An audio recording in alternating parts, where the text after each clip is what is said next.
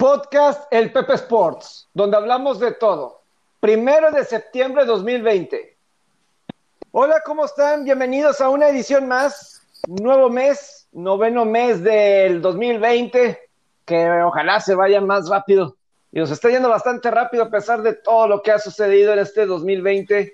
Y les decíamos en la edición del 31 de agosto que esta es una edición especial porque eh, ya lo verán, ya lo verán tenemos un programa de esos que nos gusta, donde tocamos, como aquí decimos, de todo, lo variamos con la cultura popular, con el deporte, y tenemos el tema perfecto para eso.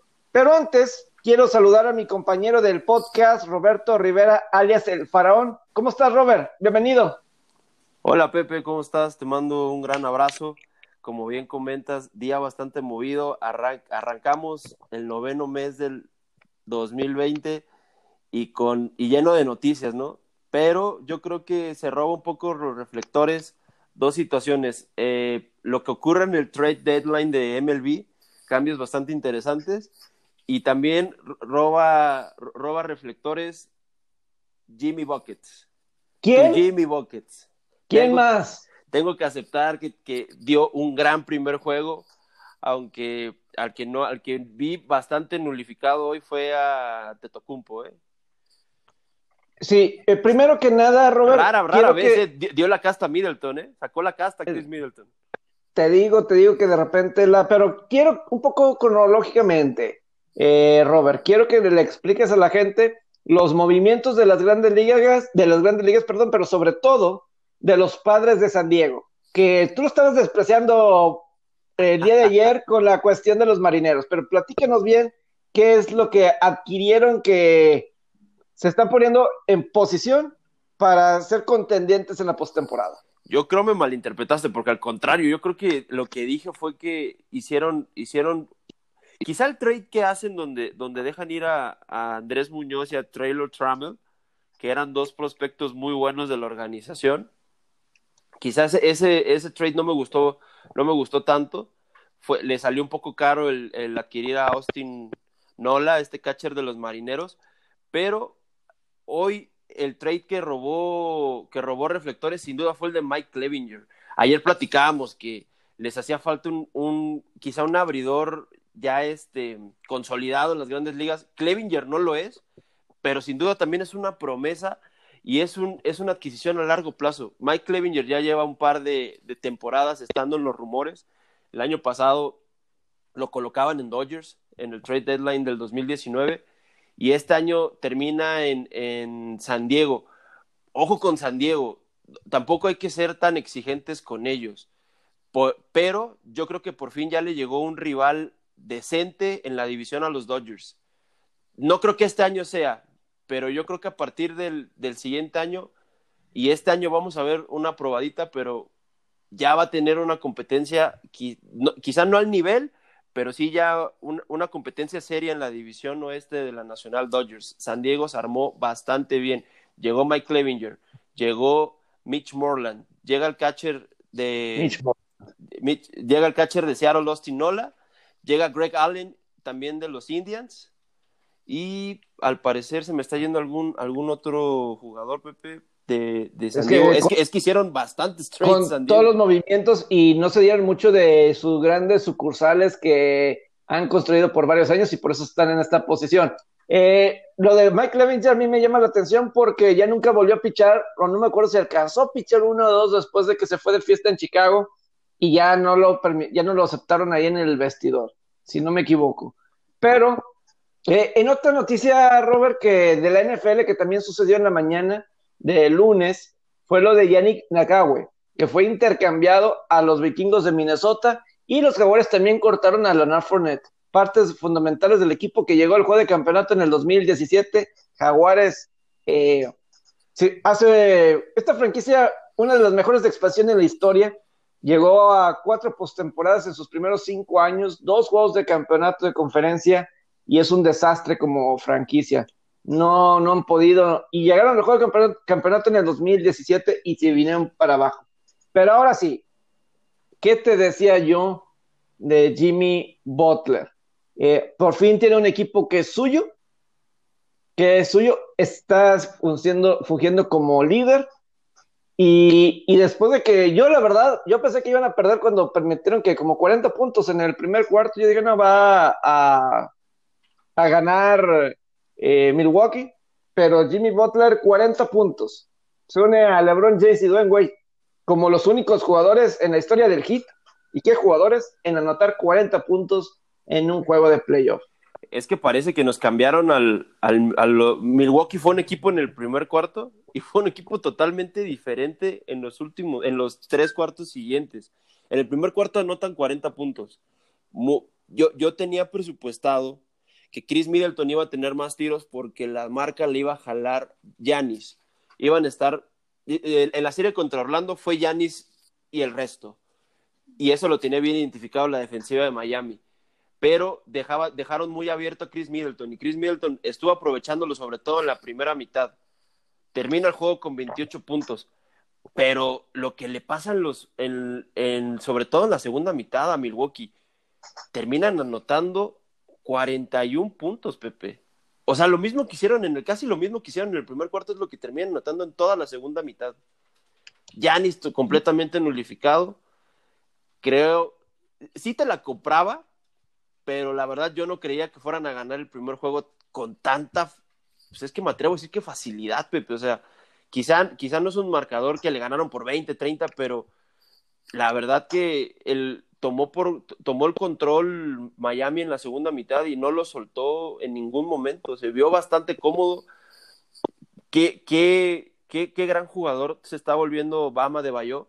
Es de gran ayuda para, para el sistema de Jimmy Butler. Y los dos, los, los, los tiradores que tienen de tres, Goran Dragic es, es un gran complemento para este equipo. Y tanto Tyler Hero como Duncan Robinson no se, no se mostraron tanto en, este, en el juego uno pero vaya que es peligroso Milwaukee, es peligroso para Milwaukee que los cinco estén bien enchufados. Yo creo que esta serie va a ser larga, igual que la de Boston y Toronto. Digo, Milwaukee perdió el juego uno contra Orlando y ya nunca volvió a perder, pero algo me dice que Miami es diferente. Y lo que dices del cambio de primer cuarto en adelante es una ventaja que yo veo con Eric Spolstra, yo en lo particular, sobre Budenholzer, yo creo, y no hay que descontar ese, ese punto para, en, esta serie. Sí, sin duda. Pero bueno, eh, Robert, eh, esa es la cuestión deportiva. También estaremos platicando más adelante con de otros temas así deportivos. También Derwin James, safety de los Chargers, fuera seis a ocho meses después de una lesión de, de meniscos. Y pues obviamente eso le pesa un gran perímetro y lástima, un jugador que promete mucho, pero por segundo año consecutivo eh, parece que no va a poder jugar. Andy Ruiz está a punto de llegar a un acuerdo con de seis años con los Chiefs y Coco Goff queda fuera en la primera ronda del abierto de Estados Unidos. Y Tampa, Bay, Tampa Bay ya eliminó a Boston. yo te digo. ahí va tu gallo, ¿eh? Ahí va tu gallo. Tampa va a ser campeón de la Copa Stanley. Tampa Bay va a ser campeón de la Copa Stanley. Ahora sí, nos vamos con, le decíamos a, ayer en el último episodio que estuvieran muy al tanto, muy al tanto de, esta edición porque dimos un preámbulo de lo que pasó con Chadwick Boseman, ¿no? Quien, este actor que cambió paradigmas, rompió barreras, eh, falleció, falleció el viernes y pues el fin de semana captó la atención de muchos en redes sociales. Realmente fue tema por, durante todo el fin de semana y se, de alguna forma entró en los deportes. Vimos a un LeBron James quien le hizo un homenaje en el juego 5 contra Portland el sábado.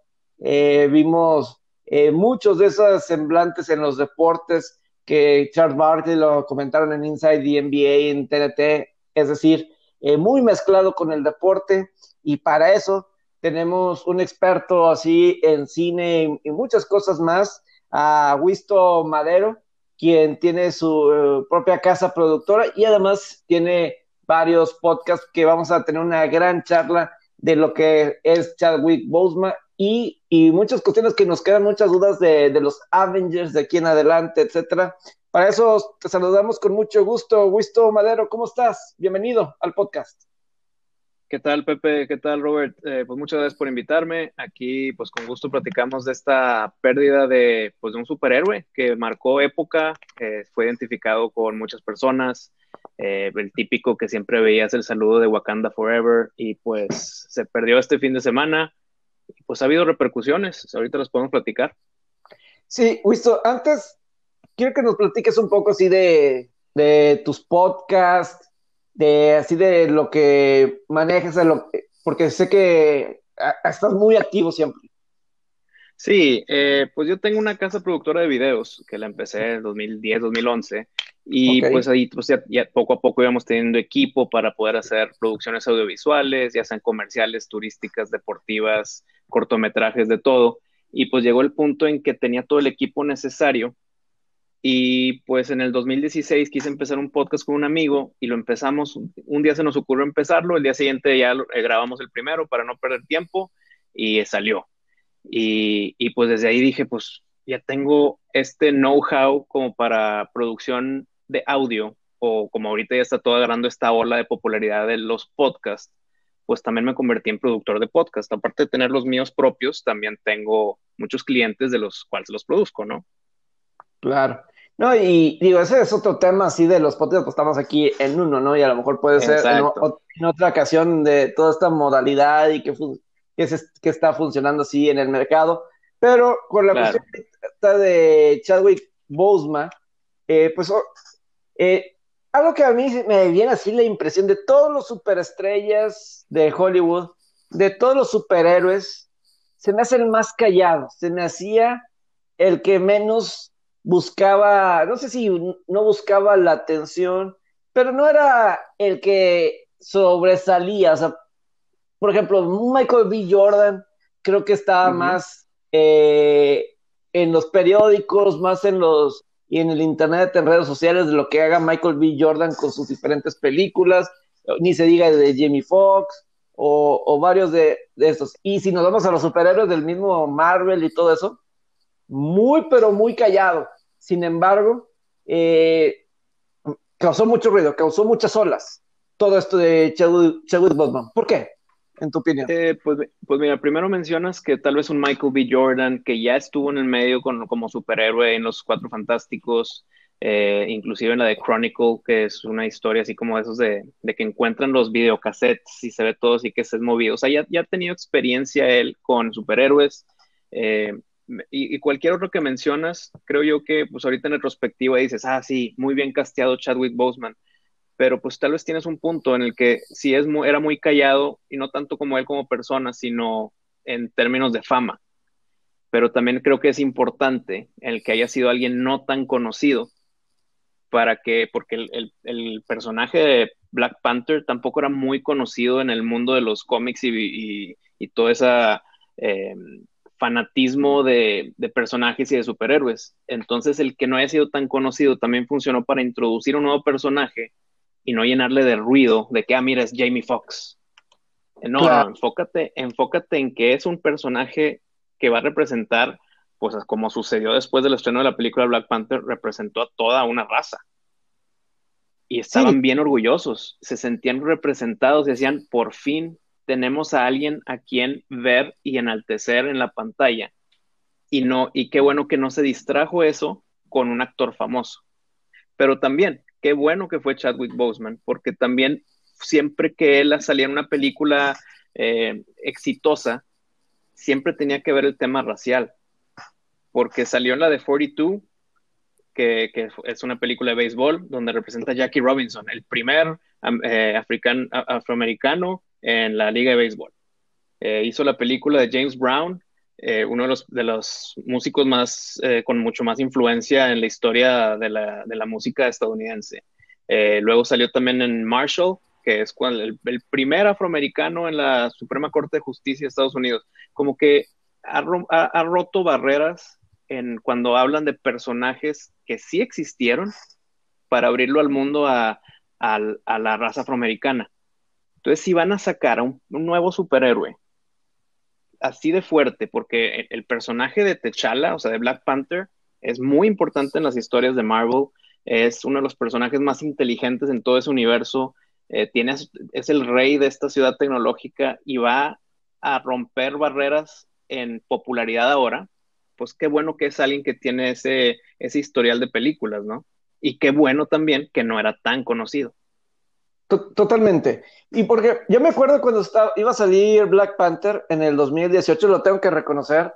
Eh, yo, yo, soy alguien que agarré el hábito de ver películas en el 2010 para la fecha. Y la verdad que sí, sí extraño un poco esto en esta, todo este año que pues no se puede ir al cine. Pero a, lo que voy es que en el 2018 cuando salió Black Panther no la pude ver.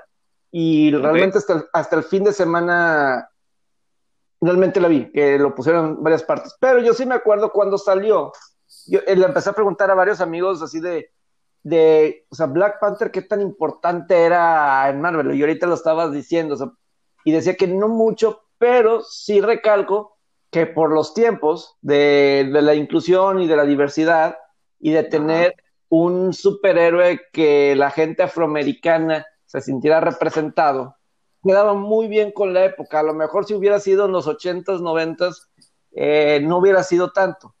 Pero en esa época, inclusive ya hace dos años, que pues obviamente estaba ya, ya era fuerte el movimiento, no como estos días, pero tan fuerte, pues, eh, pues eh, es, es increíble. Para mí es interesante el furor que, que causó todo esto alrededor de Chadwick Boseman.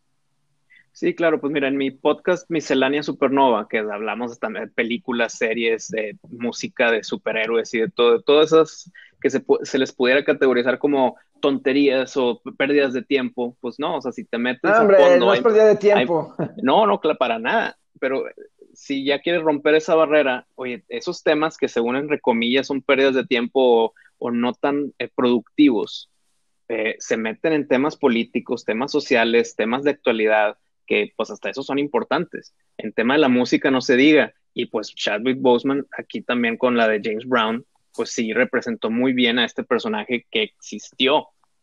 Y, eh, y hablando de, Marvel, pues sí, sí tiene muchas repercusiones el que ya por fin hayan metido a, un superhéroe de color, eh, porque pues venía una historia muy grande, que era la de Civil War, y luego ya lo de Infinity War con Thanos y todo ese tema que iba con el riesgo de destruir el universo. Y, pues todo esto sí llega a afectar cuando sale la noticia de su muerte, porque también no tuvo tantas películas, pero se le tenía un plan. Y aquí ya entra una teoría de conspiración medio extraña, que si me das tiempo a que te lo platique tantito. Claro, claro. Cuando sale lo de el exitazo de Black Panther, y, y qué maravilla, rompió rompió records, fue nominado al Oscar, gran película de hecho, eh, con un gran villano, muy buena historia. Y, si no me, equivoco, si no me, perdón, no sé, si no me equivoco, lo escuchaba de Robin Roberts ayer. El primer, película de superhéroe que, que estaba nominada como mejor película, si no me equivoco, ¿verdad? Fue Así es. La primera historia, pero perdón, ah, sí. Ah, continúo. Eh, y, tanto éxito que dijeron, oye, ¿cuándo Black Panther 2 se necesita la secuela? Eh, está toda esta temática de la planeación y nunca hubo tantas noticias. Y llega la temática de Infinity War, que no sé si la vieron. Me imagino que sí. Sí, sí, sí, sí. Llega un punto muy crítico en el que pues muchos de los superhéroes se mueren entre comillas, ¿no? Pues lamentablemente uno de ellos sí fue Black Panther y ahí dicen, espérate, fue un exitazo en su película, ya estábamos viendo y exaltados de que ahí venía una secuela y me lo matas acá. Entonces, ¿qué está pasando? Y luego ya vemos en Endgame la, resolución del personaje y todo, muy feliz y bonito. Claro. Exacto. Entonces, entonces llega otra vez la plática de que, ah, qué bueno, porque ahora sí vamos a continuar con la secuela, pero inclusive después de eso, nunca había temáticas oficiales sobre la secuela de Black Panther 2.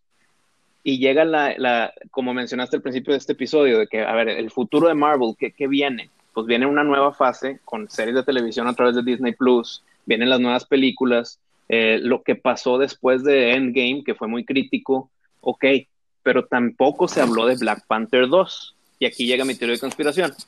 Pues muere de cáncer de colon y, pues se dice que ya lo tenía y ha estado y tuvo esta pelea por a través de cuatro años. Entonces, creo que es una enfermedad muy grave en la cual no, no te pudiste haber criado con los estudios de Marvel y con toda la compañía y el universo que estaban creando. Entonces, si ya sabían que, tenía este cáncer muy agresivo, pues ¿cómo vamos a planear Black Panther 2 si no sabemos? No sabemos qué va a pasar. Y, esta plática llegan de que no, pues como que ya lo hubieran hecho y bla, bla, bla, pues sí, pero es que eh, eh, serían millones de dólares perdidos a mitad de una producción. Y no es como que llega un punto en que se muere y punto. O sea, los últimos años tal vez estuvo batallando mucho médicamente tal vez tenía que estar sobre eh, quimioterapias muy agresivas, no, iba a poder estar él físicamente listo para una grabación. Entonces creo yo, y esta es la teoría de conspiración, que no se habló tanto de una secuela porque cuando se grabó Black Panther 1 y el exitazo que fue, pues tal vez fue que, pues bueno, que se mueren en Infinity War y se acabó. Por el tema de su cáncer, que creo que no fue un secreto dentro de Marvel. ¿Tú crees que no fue secreto? Porque como que eh, lo que mucha gente decía alrededor de esto era que bien poco lo platicaba. O sea, no, ah, pero yo creo que bajo contrato sí debe haber un tipo de que, oye, si tienes ciertas enfermedades, porque esto es, no es una película y listo, es un universo entero de muchas películas, o sea, es a largo plazo, me imagino que cada vez que contratan a un superhéroe nuevo, es de que, oye, pues mínimo vas a salir en cinco películas más, tal vez no de Black Panther, pero vas a participar en alguna otra. Claro. Y ahí, y ahí fue de que, oye, pues si dicen que lo tuvo por cuatro años, definitivamente Marvel Studios estaba enterado de esto, por más que no el público no lo sepa. Claro, claro.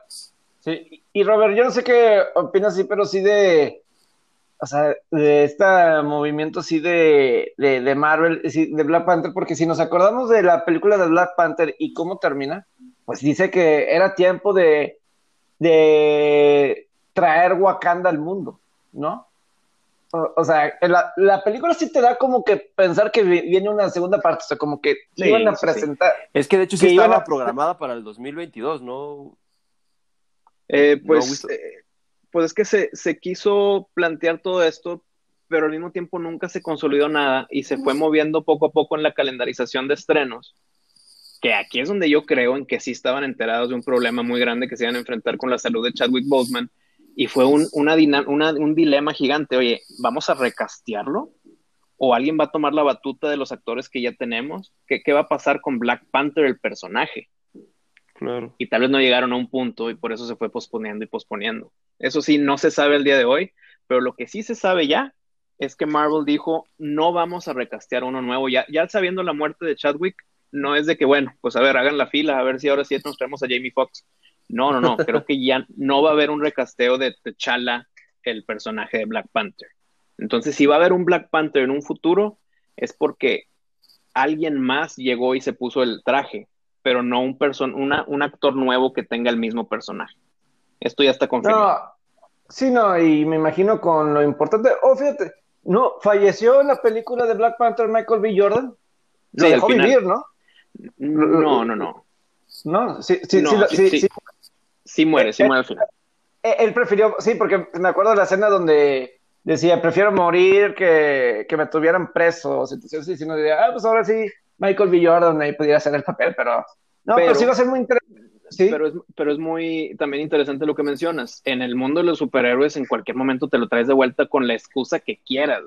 Y sería una buena historia el que Michael B. Jordan, con su personaje Killmonger, que era el villano de la 1, que diga, no, eh, tal vez yo peleé por ser el Black Panther, pero ahora ya que me reformó eh, en la película, ¿no? Claro, no, no, no él en vida real, ya que me reformaron y mira cómo me ayudaron a, revivir, ahora soy una persona honorable y déjame ponerme el traje para eh, rendirle tributo a T'Challa. Puede ser una gran excusa y muy buena el que Killmonger sea el nuevo Black Panther, se lo traigan de la muerte. Sí, porque Michael B. Jordan, pues obviamente, pues es un personaje, es un actor bastante conocido. Claro, claro. después con las nuevas películas de, estas de Rocky, ¿no? Y, sí, sí, sí. Que muy buenas películas, esas, las dos, las dos nuevas de Creed, de, de, Creed, de, Creed, de Creed, perdón. Eh, sería alguien natural, o sea, tiene la fama y, y, se puede quedar fácilmente en el universo de, de, Marvel, ¿no? Sí, pues ya, ya estuvo ahí. Claro. Y, este, y, entonces, sí es curioso lo que pasó y obviamente con las películas de, que hizo bastantes de, deportes, ¿no? Al final de cuentas, la de Jackie Robinson de 42. Sí. ¿Qué, ¿qué eso yo le quería preguntar a Wisto? ¿Ese es el primer, tú crees que ese es el primer gran papel que tiene Chadwick Boseman en su carrera? Pues mira, él empezó su carrera, empezó su carrera con muchas eh, apariciones muy esporádicas en diferentes series, de que como un episodio salió, ¿no? Y así empezó, empezó, pero se puede decir que su primera eh, muy grande, o sea, que el papel estelar definitivamente es la de 42 como Jackie Robinson. Sí, definitivo. esa de, Jackie Robinson fue la, primera y fue muy interesante el, o sea, cómo se atrevía a hacer roles de personajes muy importantes en la Unión Americana. Sí. Se los daban a, se los daban a él. Decías lo mismo de James Brown, o sea, lo que significaba James Brown para la música, eh, romper barreras en ese punto, o sea, no, no era cualquiera James Brown y, sobre todo me imagino en la época en la que estaba James Brown, pues aún más, aún más, más complicado, ¿no? Entonces, eh, obviamente para nosotros los de deportes, y sé, Robert, el aficionado que es a los Dodgers de Los Ángeles y representar a Jackie Robinson, y lo curioso también, y lo platicamos un poco el, lunes, eh, en el podcast del lunes, cómo fallece Chadwick Boseman el mismo fin de semana que las grandes ligas le hacen el homenaje a Jackie Robinson. Justamente el viernes lo ponen como Jackie Robinson Day. Pues, normalmente lo hacen en abril, pero como no había temporada, lo hicieron el viernes y falleció el mismo día. Eh, y, sucede que fue una semana bastante problemática con todas las cuestiones sociales. Los... Sí, sí, sí.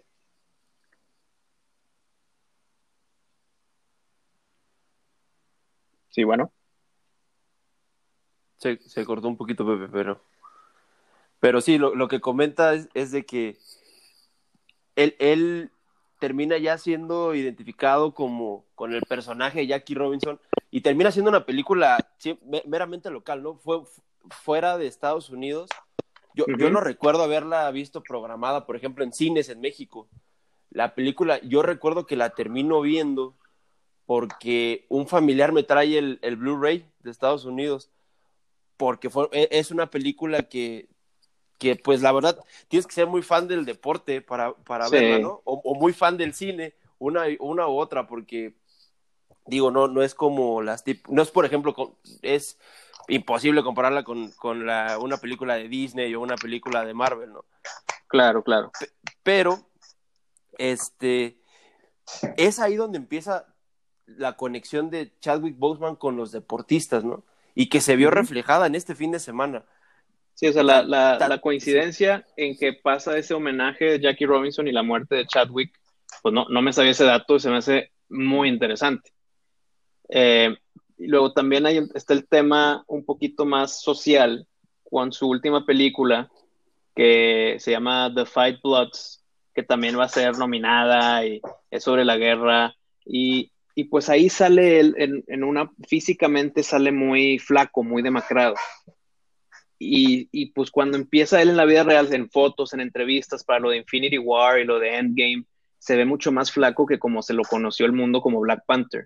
Entonces lo van a criticar y que eh, típico de que ah, es que es un, es un actor en el que está haciendo un papel, está enflacando para un papel. Y sale la película de Fight Bloods eh, y de, de Spike Lee y sí sale muy flaco para ese papel, pero entonces ya llega la incógnita, sí, sí enflacó así debido al papel porque Spike Lee se lo pidió o porque ya era el cáncer. muy avanzado que, sí, que lo está lastimando poco a poco hasta que pues llega físicamente a verse de esa manera. Y mucha gente en redes sociales, cuando muere Chadwick Boseman, le empiezan a, dar sus tributos en redes, sus mensajes de sus, de sus, de sus compañeros, y y empieza también el que mira quién no le escribió a Chadwick Boseman después de morir. Y eso ya es un tema ahí rebuscado nada más para la gente que, se, que le encanta quejarse de que mira, e, es, esta actriz la que hace de, Scarlet Widow, perdón, Scarlet Widow, Scarlet Witch, No, Scarlet Witch. Ah, Eh, que, que ella pues no escribió porque ella no está muy activa en redes. claro. Le empezó a caer bombardeo, bombardeo de que, oye, tu compañero de Marvel murió y no dices nada. Tanto le cayó el hate que cerró sus redes. O sea, llega ya un punto en el que se, se quejan porque no hiciste algo. Y del otro Eh, lado de la el- moneda, ¿Sí? ¿sí, dime? No, de Elizabeth Olsen. Es la Elizabeth Scarlet Witch. Bruja escarlata. Ella, ella ya cerró todas sus redes por tanto hate que le cayó, nada más por no decir algo sobre Chadwick en sus redes. Oye, cada quien tiene su modo de, de estar en luto por un compañero de trabajo, un amigo, lo que sea. Totalmente. Totalmente. Eh, Pero también llega el otro punto en que lo em- empiezan a usar su- la muerte de Chadwick de una forma para crear conciencia que en verdad pues no debió haber existido, una forma de, de miren, le, empezaron a decir a Chadwick cuando estaba enflacando para su, para su papel o debido al cáncer y le empezaron a quejarse mucho de que, oye, tendrá un trastorno alimenticio o por qué se está haciendo de esa manera, que le eche ganas, es un superhéroe. Eh, y, pues yo creo que en verdad eso es mera exageración porque pues o fue por un papel o fue por su cáncer. No fue por un trastorno alimenticio ni por, ni por gusto ni por vanidad. Y se empiezan a colgar de ahí esa bandera de, de miren, no, no juzguen sin saber y no sé cuando no tiene nada que ver, se están colgando del tema de la muerte de un actor muy famoso para ese tipo de temas. Entonces, ni el hate hacia personas que no hicieron nada al respecto, ni colgarse medallas de, de no, no, hay que juzgar antes de saber, no hay, hay, no hay que eh, hacer bullying nada más por tirar bullying. O sea, como que sí causó más estragos más allá de una muerte de un actor.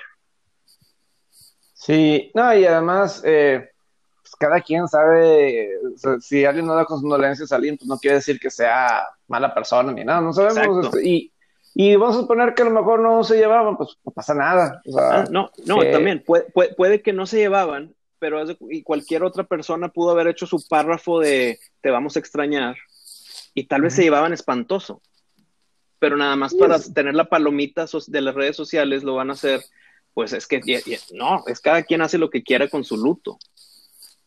Te llevaste claro. bien o te llevaste mal, si no quieres escribir nada no lo hagas. Tal vez, sí. tal vez ella, ella habló con sus, famili con sus familiares, lo que sea, ¿no? Eh, claro. Pero sí, ahorita todo, todo es un tema sensible en el que o haces algo y estás mal o no haces algo y estás mal. Todo sí. esto causado por la muerte de un actor que, que sí tuvo sus películas muy, muy importantes, que rompieron barreras para la raza afroamericana, que pues también fue muy querido por niños que vieron en redes sociales, no sé si vieron muchos niños con sus juguetes haciéndole su, su, su funeral a Black Panther. Eso también es algo súper positivo que causó.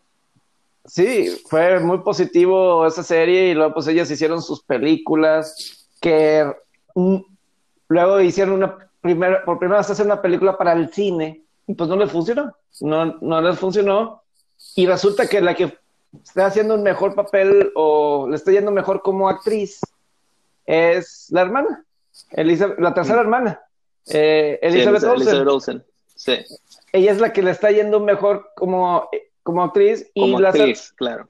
y Mary Kate y Ashley, pues ellas van bien, creo yo, como diseñadoras en esa onda, eh, andan ellas, que al grado que ni siquiera mundo de la moda. que ni siquiera participaron un solo episodio, ni siquiera para un cameo ni nada en el pues en el remake de Fuller House, ¿no? En el en el, en el que sí, ni, nunca, muy interesante, ¿no? Como la hermana pues se ha vuelto una actriz estelar, pues tiene un papel ahí importante en, en Avengers, Ajá. y ha hecho otros, y las hermanas pues, se concentraron solamente en la moda, y por más que tuvieron tantas oportunidades de, de estar en algún episodio, aunque sea, nunca, nunca participó en ninguna de las cinco temporadas de, de Fuller House. Sí, y, y, tal vez una de, de, las gemelas tal vez puso algo en redes de, de, de la muerte de Chadwick y, y, fue aplaudido por todo el mundo. Pero, pero, tal vez ni se llevaban, la que se llevaba era Elizabeth, que es la que con la que trabajaron juntos.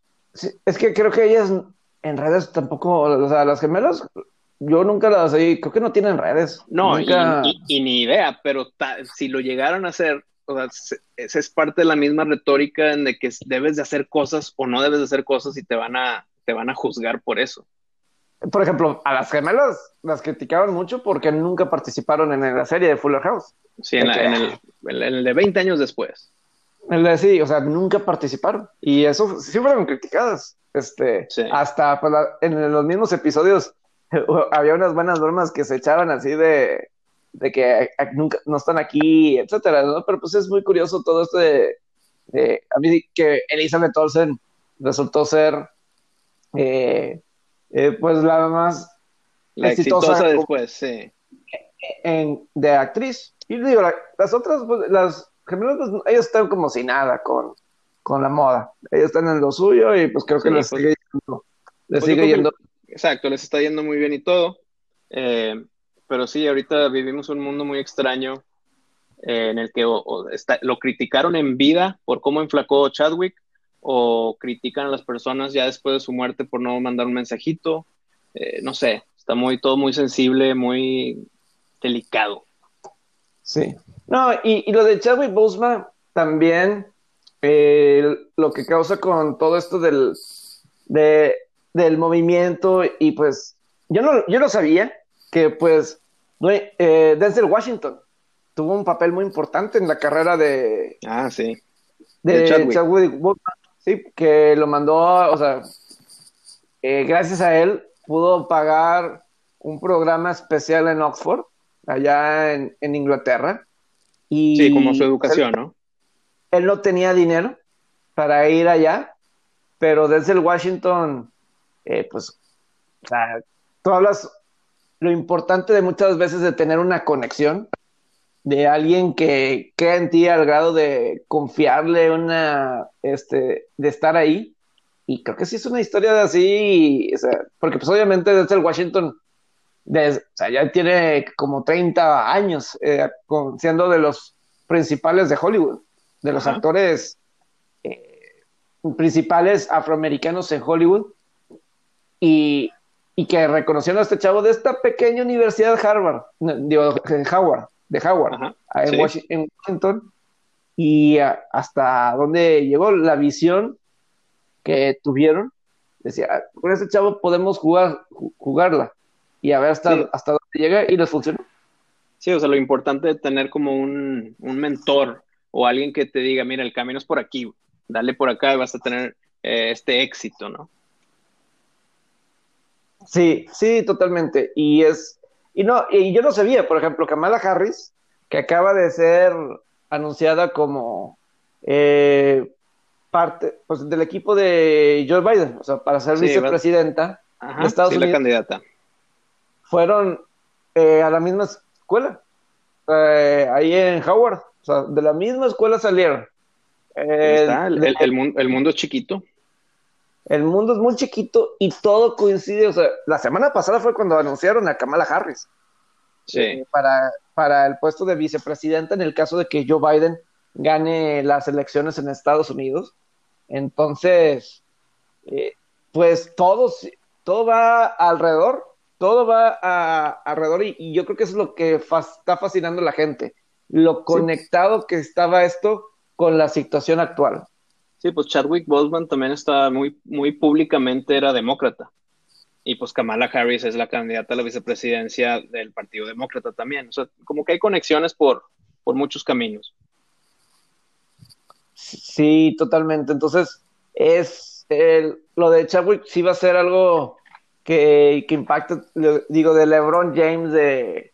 Está, hay, algo que sí se me llama mucho la atención y creo que sí lo he visto, a lo mejor más que antes, a lo mejor estoy equivocado, pero esa combinación de atletas con, estrellas, eh, ya sea de cine, ya sea de música. Eh, obviamente, digo, en su tiempo, Robert, ¿con quién? Eh, corrígeme este dato, de Jody Mayo era con Marilyn Monroe, ¿no? ¿Era Jody Mayo? Jody Mayo, sí. Era con Marilyn Monroe y pues obviamente Marilyn Monroe, pero, y pues obviamente siempre ha habido, este, pues por ahí de repente ha habido cruces, pero creo que por las mismas redes sociales, eh, pues ya están mucho más conectados los deportistas con las celebridades. Pues sí, es, es un mundo pues en que todo, eh, ambos son celebridades. Entonces, pues como que ya se mueven en ese mundo. LeBron James, pues, ¿en dónde, ¿en dónde está ahorita? Él está, con los Lakers y en el juego... ahí, está, vecino de Hollywood, pues ahí tal vez se topaban ahí por un cafecito, pues eh, sí llegan a tener esa amistad más allá de las canchas, porque Chadwick también era un gran jugador de básquetbol. Claro. No, y... Se le veía muy seguido en los juegos de NBA, de hecho. Sí. No, y que su papá era muy aficionado de la Universidad de Carolina del Norte. y, eso porque Kenny Smith, quien es el analista en Inside NBA en TNT, que pues, era súper aficionado a Chadwick de Carolina del Norte. Digo, creció en South Carolina, pero pues aunque estaba ahí como que su papá era muy aficionado de los Tar Heels y Tar Heels, que pues obviamente la era de Michael Jordan y pues no, es uno de los programas más exitosos en la historia del básquetbol universitario, la Universidad de Carolina del Norte, entonces eh, pues estaba muy bien ahí conectado con, el deporte y obviamente LeBron James, y, pues LeBron James es muy activo políticamente y obviamente él está del lado de los demócratas. LeBron sí, James. Sí, también es muy demócrata. Claro. Abiertamente.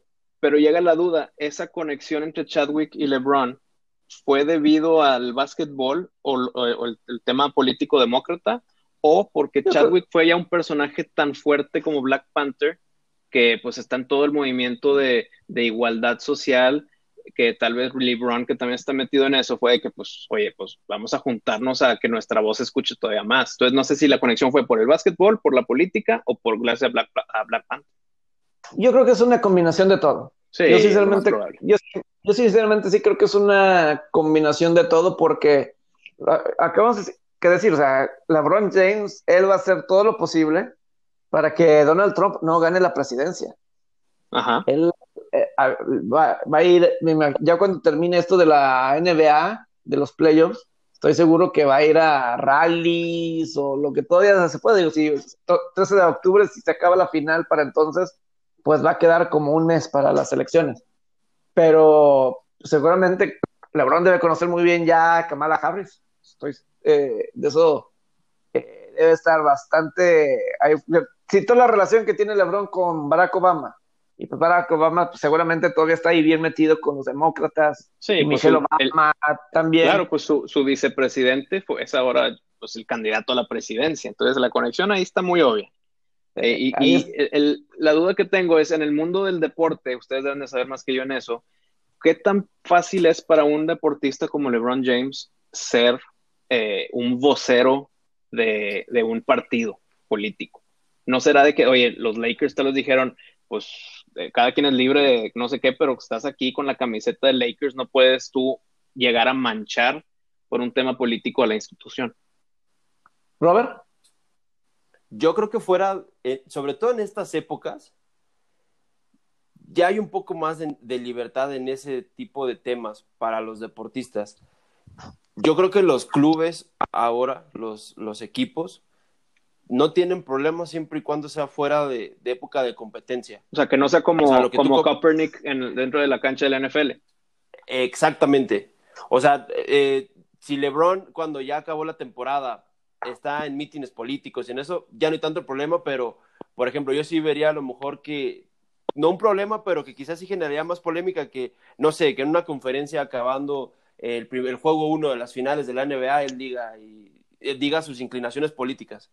Eso sí yo lo vería que sería un, problema mayor. No sé qué piensas tú, Pepe. Yo sí creo que lo... Digo, no creo que es ningún secreto. Eh, y yo creo que si lo... Yo lo puedo llegar a decir, digo, es una de las razones que se quedaron en la burbuja, para que lo puedan decir abiertamente. Obviamente LeBron James, todos sabemos que no, no, no apoya a Donald Trump. Él está completamente en contra de todo lo que representa Donald Trump. Yo creo que, por ejemplo. Que ahora, la, perdón, la NBA no está, no, es que se haya ya este, inclinado a favor o en contra de, cierta tendencia política, pero la, campaña para que la gente vote, esa está fuertísima ahorita en los playoffs de la NBA. Sí. No, y, la, duda sería si, si llegan a utilizar la muerte de Chadwick Boseman como él, como, como vocero del, del Partido Demócrata, ahí ya lo vería como, pues, se estaban aprovechando con alevosía ventaja de, esta popularidad de su muerte y de que todo el mundo está o sensible o triste o eh, sentido llegar a usar esa imagen de que, oye, mira, ve cómo apoyaba a los demócratas, vamos a usar a la imagen de que descanse en paz, eh, murió en el 2020, pero él si estuviera vivo aquí, estaría de nuestro lado, ahí yo ya creo que estarían aprovechando negativamente, ¿no? Sí, de que no se vale. Pero yo, no creo que eh, yo no creo que lo de Boseman dure, con todo respeto, de aquí a noviembre siendo tan tan fuerte. A lo mejor sí, ya más digo, yo creo que volveríamos el, el tema de Boseman ya cuando, o sea, ya nosotros aquí en México, ya estamos hablando, o sea, ya aquí ya más masivo. O sea, si llega a haber una segunda película de Black Panther, y como decíamos ahorita, que a ver cómo hablan, resuelven lo de la muerte, este, qué pasa con Wakanda, no sé. A lo mejor ahí pudiera ser, pero el deporte y la política, pues, digo, yo creo que es lo más fuerte que ha estado la combinación de deportes y política desde los sesentas desde los 60 como Muhammad Ali, como Muhammad Ali, Jim Brown, eh, todos estos deportistas de los 60 que pues obviamente movimientos que estaban bastante fuertes. Hay un video recientemente que vi de Jim Brown, este ex corredor de los Browns de Cleveland, uno para muchos el mejor corredor de NFL en la historia, que él también pues está mucho hay movimiento social. no, sé qué tanto político, pero sí movimiento social. Y estaba en un talk show, estaba en un talk show setentero, 71, 72. Invitan al gobernador de Georgia en aquel entonces. Y pues el gobernador, pues obviamente Georgia es de los estados que históricamente pues han batallado mucho con el racismo. Y pues estamos hablando 71, 72. Y entonces, entonces hubo una serie donde la verdad, Jim Brown aguantó bastante vara de escuchar lo que decía el gobernador, gobernador blanco, totalmente blanco y, pues los comentarios como tal, ¿no? Entonces está muy, interesante.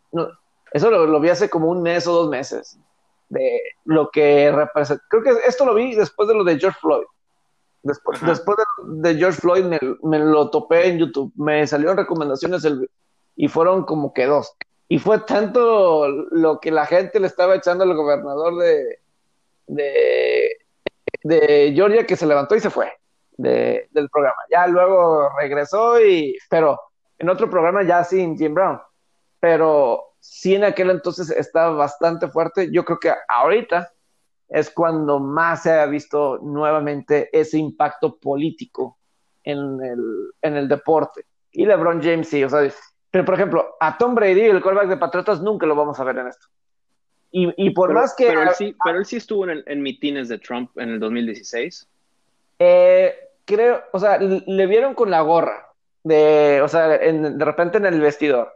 Pero sí ah, había, o, sea, le, o, sea, le o sea, en el vestidor, uno de esos años, lo de, cuando todavía estaba en campaña Trump por primera vez, de, creo, lo de Make, Make America Great Again, pero, pero yo sí siento que, o sea, Tom Brady, o sea, entre LeBron James y, Tom Brady, ¿quiénes hablan más políticamente? Eh, Tom Brady no se ensucia. Eh, hasta este, hasta con todo este movimiento social, lo que dijo la semana pasada, estoy aprendiendo de mis compañeros todavía. Eh, de la situación Tom Brady, o sea, voy a decir, hasta un Michael Jordan, en, no sé si ¿Viste la serie de The Last Dance? Sí. Hubo un tiempo que sí lo llegaron a criticar un poco en los noventas de que ayuda un poquito más, pero creo que Michael Jordan ha sido muy importante en esta última semana. Eh, y durante estos últimos meses de lo que de lo que es importante Michael Jordan en estas cuestiones sociales, pero no tanto en lo político, no sé, que a veces pedían que apoyara a un candidato afroamericano en los noventas y no lo hizo tan activo como unos les hubiera gustado, por ser Michael Jordan. Pues mezclar ahí su carrera deportiva con tema político, pues también es muy riesgoso, porque tal vez en, ajenas, en ajenas a los que están del otro lado del, del espectro político, es de que, espérame, mi ídolo era Michael Jordan, pero piensa completamente diferente que yo, y aunque yo personalmente, yo lo veo como algo muy sano, en el que si yo tengo un ídolo deportivo y él es completamente de otra visión política, es de que, ah, mira, pues déjame ver por qué mi ídolo lo ve así, pero el día de hoy así no funciona. Al día de hoy, si mi ídolo, eh, mi ídolo eh, musical o deportivo está del otro lado, es de que, ah, ya no voy a escuchar sus canciones, ya no le voy a ese equipo. Eh, ahorita está muy así, muy sensible, que, que le puede manchar su carrera. Claro.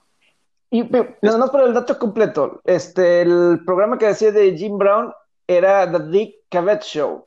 The Dick Cavett Show que sale el 18 de diciembre de 1970 y el gobernador de Georgia, Lester Maddox. Lester Maddox, así, eh, búsquenlo en YouTube, así, The Dick Cavett Show y ese programa que salió el 18 de diciembre de 1970, ahí está.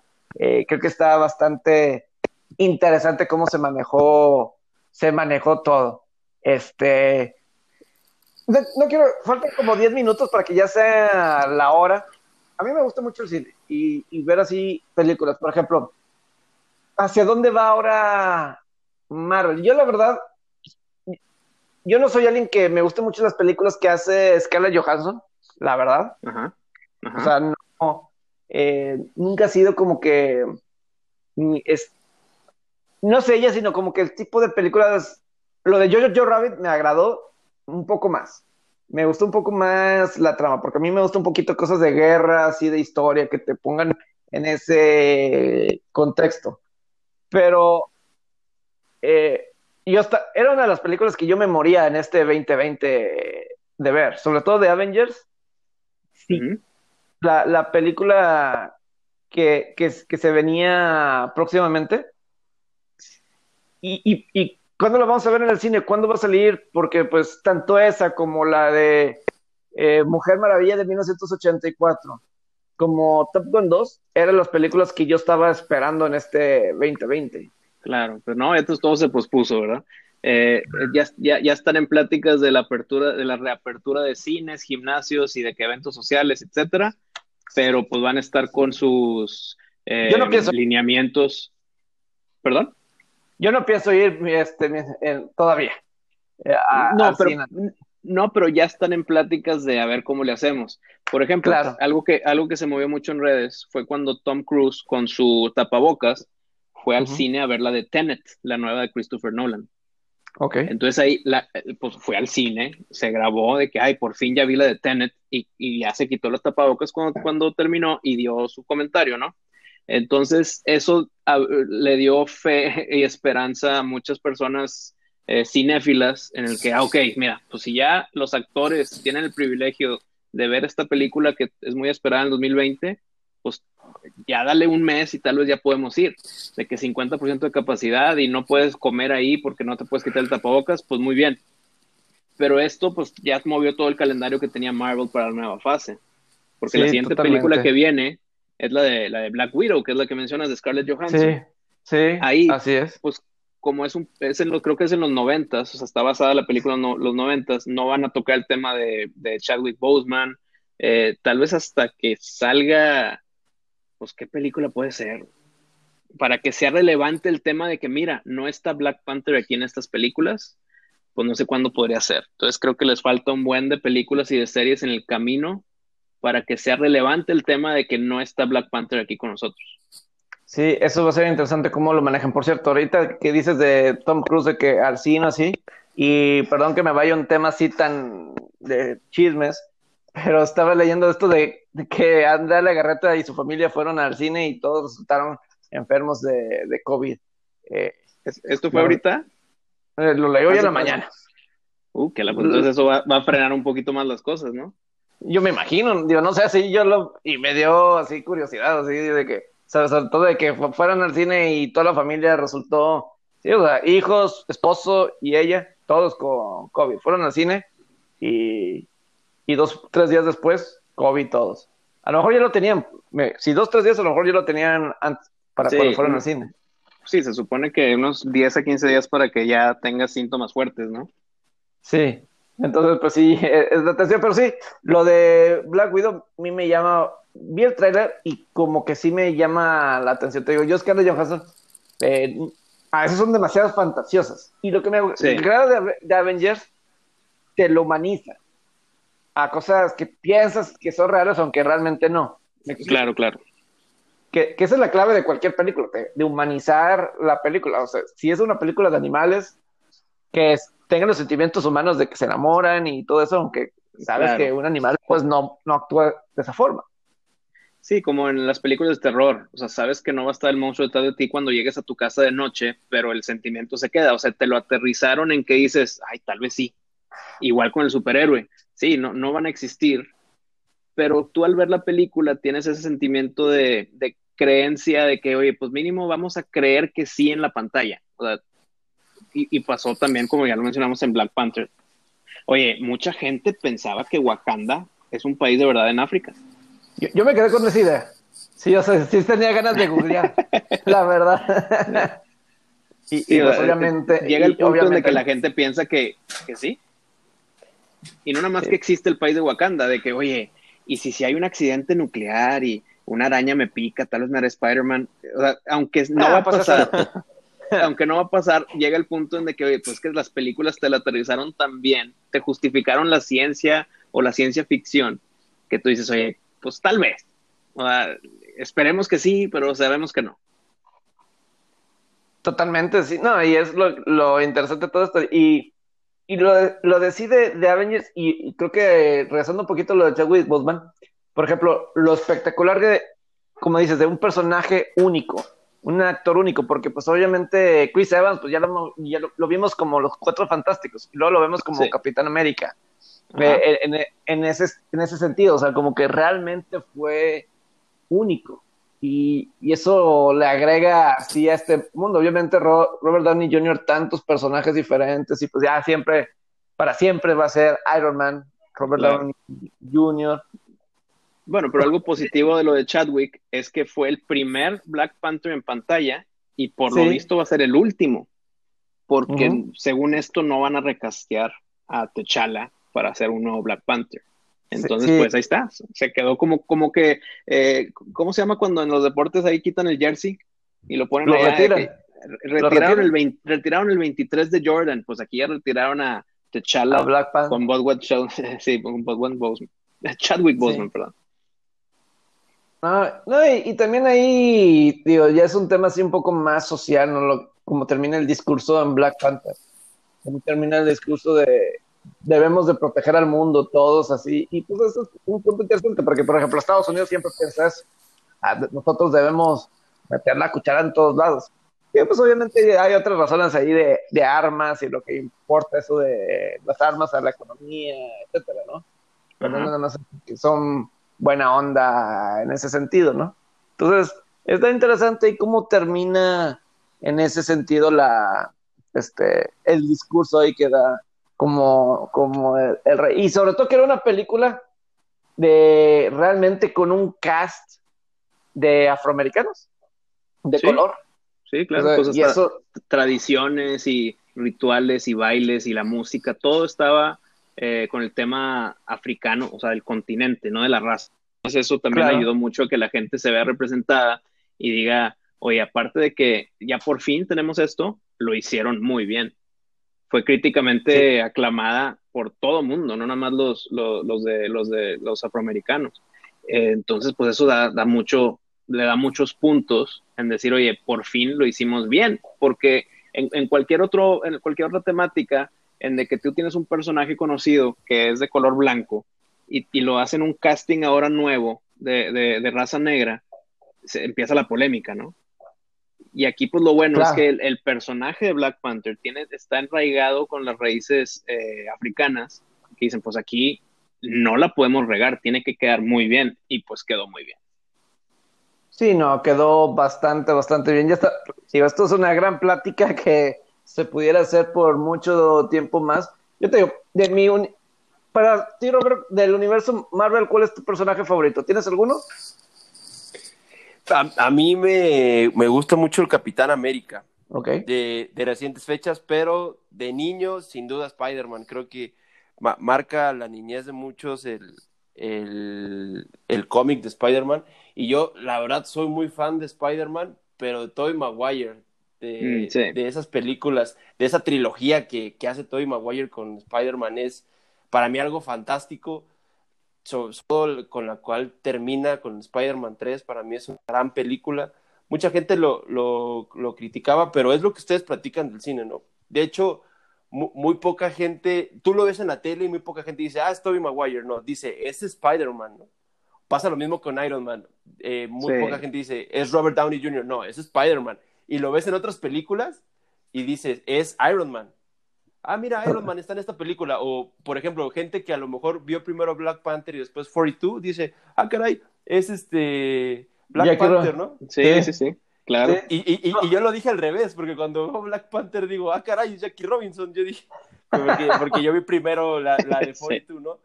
¿Cómo se extraña el cine? E, es un escaparate a la, a la realidad. Yo tenía una tengo una tradición con mi esposa desde que éramos novios de lunes de cine. Prácticamente íbamos el 75-80% de los lunes del año al cine. Era nuestro escape. Íbamos en la noche, veíamos buenas películas, íbamos a comer, porque el que diga que no va a comer al cine es mentira. Y, y, vaya que ha sido también una industria muy afectada con el tema del COVID. No se ve para, eh, bueno, ya abrieron los cines, pero la verdad no se ve cuándo se regulariza el movimiento de los cines como era normal, ¿no? Porque está, existe ese miedo de la población al ser un lugar de, de, alto, de donde se concentra mucha gente. Por más que haya medidas, pues es, es difícil decir que es un lugar 100%, san, 100 seguro, ¿no? Y vaya que, que es una industria que también ha sido golpeada muy duro por el COVID. Sí, como mencionaste, eh, era una tradición de ustedes eh, como pareja los lunes de cine y pues no resuena igual los lunes de Netflix, como que no se siente tan bien la salida, el ambiente, como mencionaste, la comida, no sé, se acaba la película en tu pantalla, en tu cama en, tu recámara o en donde sea y se apaga y, listo. Pero en el cine, el camino de regreso, se discute la película. era toda una experiencia que ahorita nos estamos perdiendo. Sin duda, diste en el clavo. Es que yo te digo una cosa del cine. Yo te digo, del 2010, yo tenía. Yo lo, yo lo hice rutina porque, pues en RG Deportiva, en multimedios, hubo dos años que transmití por la noche. Y entonces, libre ese lunes entre el programa de radio que era de 3 a 4 y el juego a las 7. Entonces yo me iba al cine, ahí cerca, era un Cinepolis, y, y ahí me echaba una película. Y luego ya empecé a seleccionar, ah, esta es la película que me gusta, etcétera. Entonces, realmente sí tenía como nueve años, donde iba una vez a la semana, o a veces hasta dos eh, por semana. Y, y, pues sí, o sea, se, extraña, porque el problema de Netflix es que te distraes. Sí. Eh, o sea, yo estoy viendo juegos, eh, porque pues, tienes que estar, entonces, eh, no puedes estar con la misma concentración que cuando vas al cine que sabes las dos horas y ya, o una serie, es un compromiso echarte toda una serie. Claro.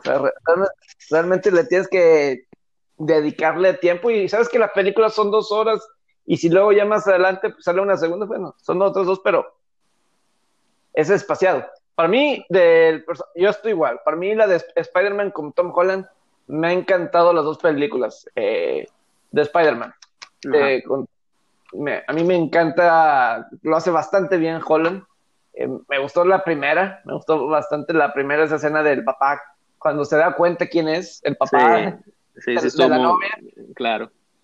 O sea, ahí en el carro y todo eso, o sea, es una escena así muy, muy buena, muy bien actuada todo y sobre todo, pues también era un actor bastante eh, reconocido, ¿no? Reconocido. Sí, Michael Keaton. Michael Keaton. Entonces, eh, te agradecemos ya, digo, pudimos seguir platicando más, pero pues sí, ya nos pasamos de, de la hora y la gente seguramente tiene muchas cosas. sí, claro, Pepe, pues muchas gracias por, por eh, invitarme a tu programa, a platicar un tema tan interesante como este. Y pues cuando gustes, aquí estamos a la orden.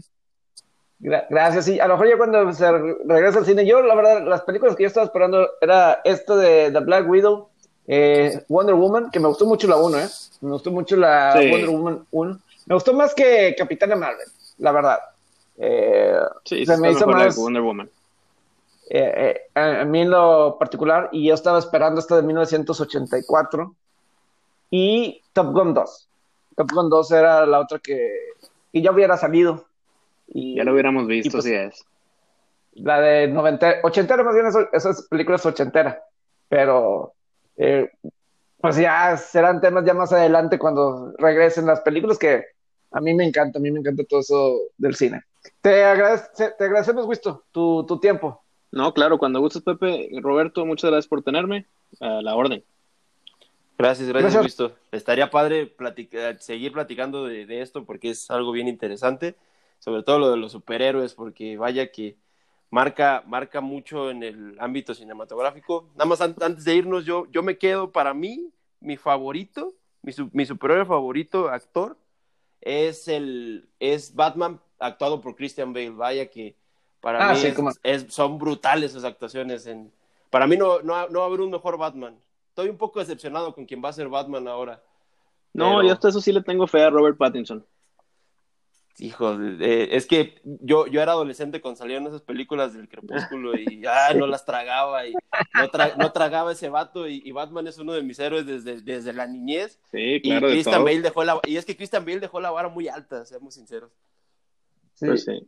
Y, y, eso de Crepúsculo a mí nunca me gustó esa saga, nunca fue de, de lo mío, pero... No, pues que no, no, no, éramos mercado, no éramos mercado. Sí, sí, de hecho. Es que esas películas de lobos y, o sea, y hombres, eh, hombres lobo y ese tipo de cosas, no, no lo considero muy real, o sea, hay algo. Eh, por ejemplo, de Michael J. Fox, yo soy muy fan de Back to the Future, pero si me pones la de hombre lobo y todo ese tipo de cosas, de, no me llaman la atención. Qué, curioso que no nos gustaran, pero los miles de millones de dólares que han generado, ¿no? Sí, no, claro, exitosísimas. Sí, de hecho. Sí, sí, sí. Pero bueno, excelente plática de cine. Ojalá que pronto haya más películas pronto que a lo mejor hasta el 2021, digo. No sé cómo vayan a ser los Óscares el próximo año. Sería bueno un, buen tema a discutir. Sí, Ese, tema de los pseudo Óscares 2020 es un buen tema. sí, sí, porque pues no lo, no lo vemos. Es más, dicen que la, la NBA ahorita está en una burbuja y que los jugadores de la NBA tienen accesos a las nuevas películas de, Marvel.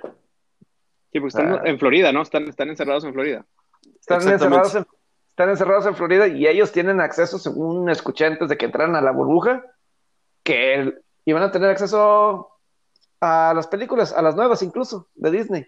Qué chiste, hombre. Este, pues vámonos a la NBA. Eso ya es un exceso. ya es un exceso innecesario. Pero bueno. Gracias. Listo. Gracias, Robert. Claro que sí. Gracias, Pepe. Abrazo, saludos a, a ambos.